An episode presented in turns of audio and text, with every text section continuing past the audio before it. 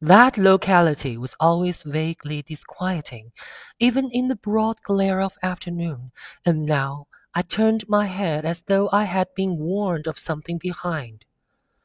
Over the ash heaps, the giant eyes of Dr. T. J. Eckleburg kept their vigil, but I perceived.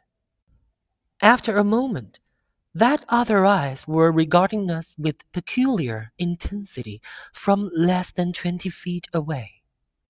In one of the windows over the garage, the curtains had been moved aside a little, and Myrtle Wilson was peering down at the car. So engrossed was she that she had no consciousness of being observed, and one emotion after another crept into her face, like objects into a slowly developing picture. Her expression was curiously familiar.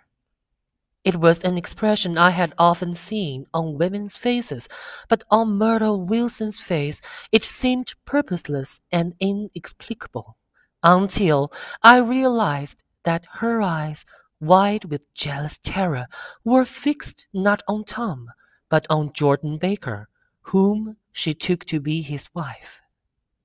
There is no confusion like the confusion of a simple mind and as we drove away, Tom was feeling the hot whips of panic.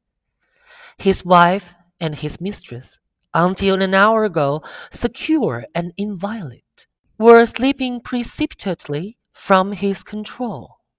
Instinct made him step on the accelerator with the double purpose of overtaking Daisy and leaving Wilson behind, and we sped along toward Astoria at fifty miles an hour until, among the spidery girders of the elevated, we came in sight of the easy-going blue coupe.